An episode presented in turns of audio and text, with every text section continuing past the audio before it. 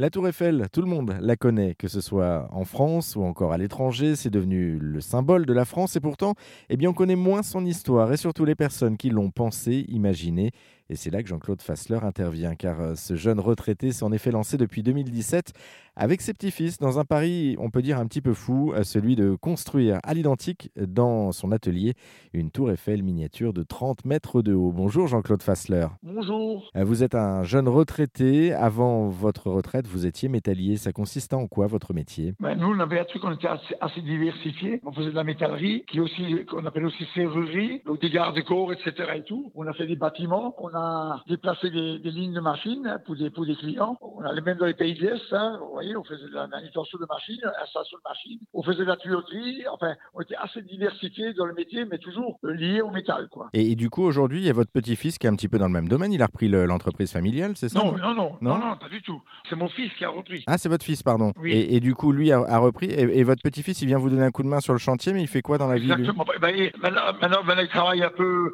dans l'entreprise, donc moi j'ai du mal à l'avoir, mais avant, l'apprentissage, pendant quatre ans, je l'avais constamment avec moi. Et j'en ai formé un élément que je pense qu'il a eu une très bonne expérience pour l'instant. Du coup, euh, vous, vous êtes lancé dans, dans, ce, pari, hein, donc de ce, challenge avec la Dame de Fer parisienne. Vous, expliquez que le, déclic, c'était les livres que vous aviez reçus dans les années 90. Est-ce que vous pouvez nous, nous, dire ce que c'était justement que ces livres Il faut savoir qu'en 1900, Eiffel, de son vivant, a édité deux gros volumes, deux gros volumes hein, de, livres qui sont très, très imposants. Hein. Et donc, moi, en, en, 1989, il y a eu une réédition pour le centième anniversaire de la tour. Et moi, je les ai vus en cadeau de Noël, je crois, en 91-92. Voilà. Mais après, pendant plus de 20 ans, je ne les ai pas touchés, quoi. Ils étaient dans une étagère à attendre, justement. exactement, exactement. attendre, oui, ils, ont attendu.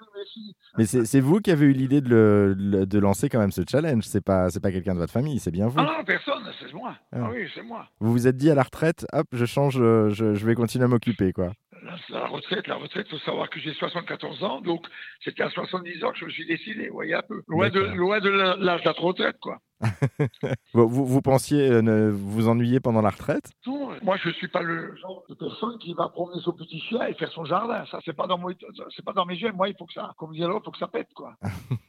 et du coup, vous voyez ce que je veux dire? Il faut, que ça bouge. Hein. Ah non, ben là. Ah bah là, là, du coup, vous avez de quoi faire pour que ça bouge. Ah, voilà, pour bouger, ça bouge. Hein. oui.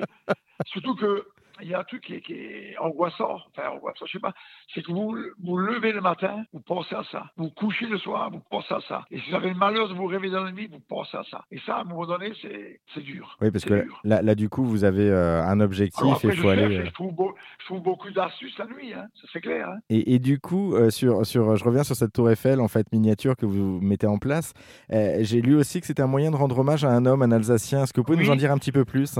Oui, il faut savoir qu'on a un personnage très important, un des pères de la Tour Eiffel, qui s'appelle Maurice Quechelin, et qui était avec, avec encore euh, Noguier, un autre et tout. C'était des, des, gens importants dans la boîte Eiffel. Et au départ, ils avaient fait un espèce de pylône, et ça n'intéressait pas Eiffel. Et quand il y a eu l'exposition, le, projet pour l'exposition universelle de 1889, Eiffel s'est intéressé. Et donc, il, a, il aura, si on, quelque chose, il a acheté le brevet. Donc, il y a eu un, architecte qui a, qui a, fait les arches et tout. Hein.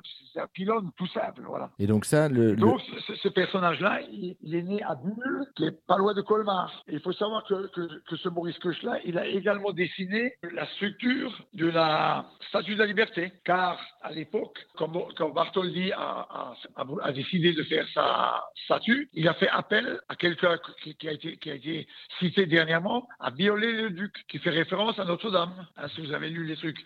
Et lui, entre-temps, il est décédé. Donc, Bartholdi a fait appel à Eiffel. Et Eiffel, euh, a fait, euh, il a dessiné la structure. Et donc Bartholdi, comme il est aussi natif de Colmar, et lui de Bulle, donc si on veut, avec Eiffel, l'Alsace est quand même lié.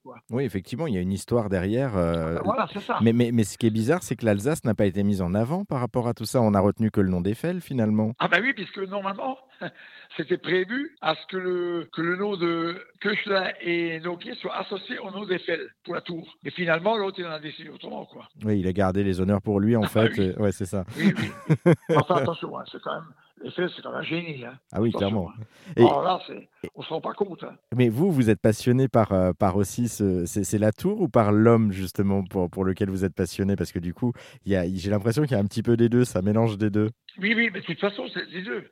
Eiffel, c'est quelqu'un qui. C'est incroyable ce qu'il a fait, et puis ah, c'est un génie, quoi. Un génie. franchement. Qu'est-ce qui vous passionne chez lui justement? C'est le, le côté avoir l'idée euh, d'avoir créé cette tour avant. Enfin, c'était quand même novateur pour l'époque. C'est ça qui vous impressionne? Bon, déjà, il a fait éno- énormément de choses, des ponts, des, etc. Il a fait des ouvrages magnifiques, comme le pont de Garabit, il faut aller le voir. Hein. Ça, c'est quelque chose de génial. hein. Mais après, il a voulu le challenge avec, avec justement, avec Koechler et Noguier, ces deux-là, quoi, qui, qui l'ont incité. Après, après, il a dit, bon, on, y va, quoi. ah, C'est génial parce que vous êtes passionné. En tout cas, ça, ça s'entend et, et ça fait Ah ben, plaisir. de toute façon, si vous faites la, si vous faites la tour, vous êtes, vous êtes obligé d'intégrer ces, ces- ces personnages-là, hein, ça c'est clair. hein. Une, une- une petite question quand même pour, pour terminer, euh, Monsieur Fassler. Le- je reviens sur euh, votre fabrication, le, le 1 dixième de la tour, la tour Eiffel.